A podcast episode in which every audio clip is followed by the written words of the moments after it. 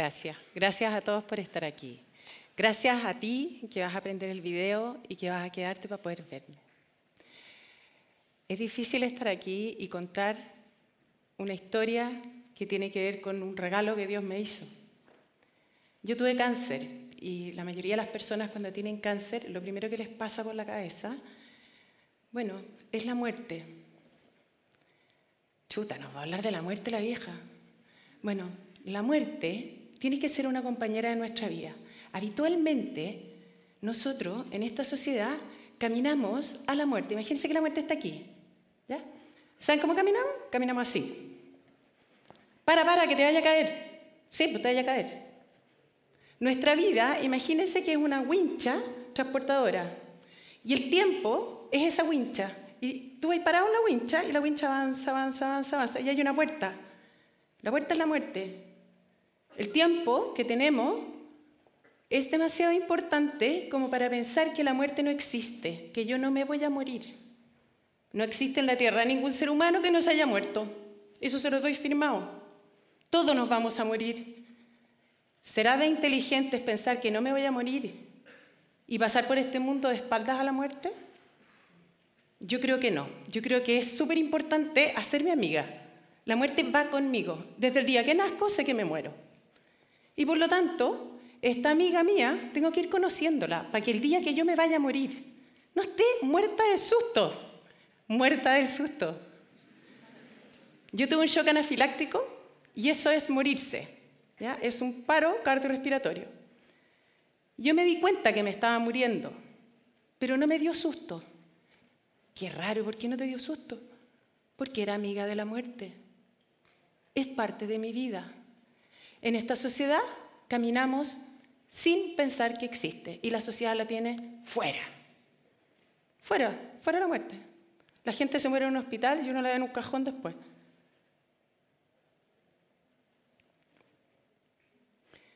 Cuando a una persona le dicen cáncer,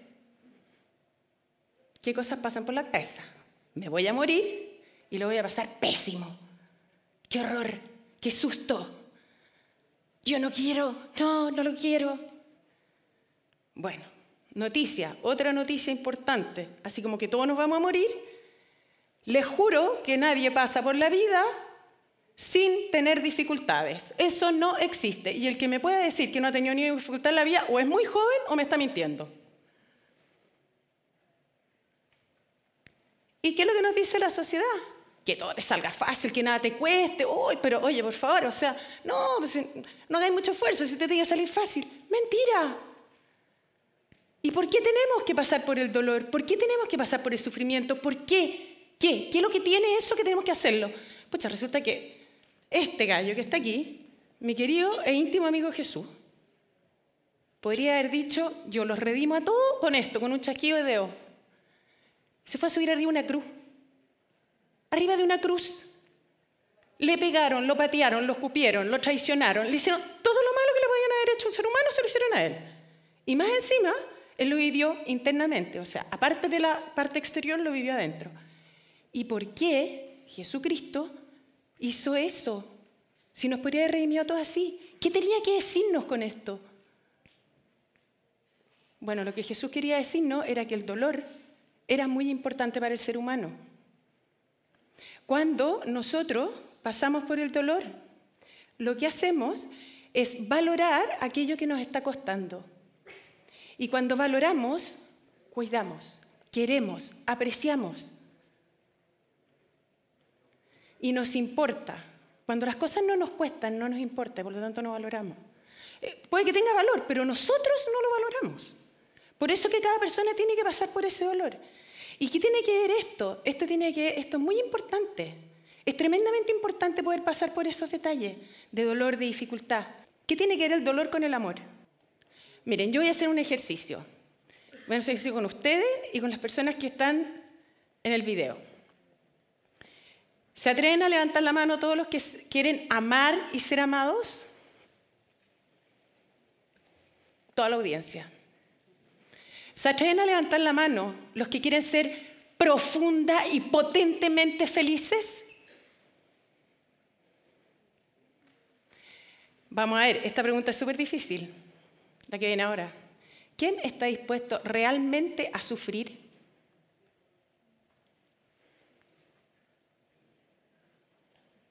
Lo que yo me imaginaba.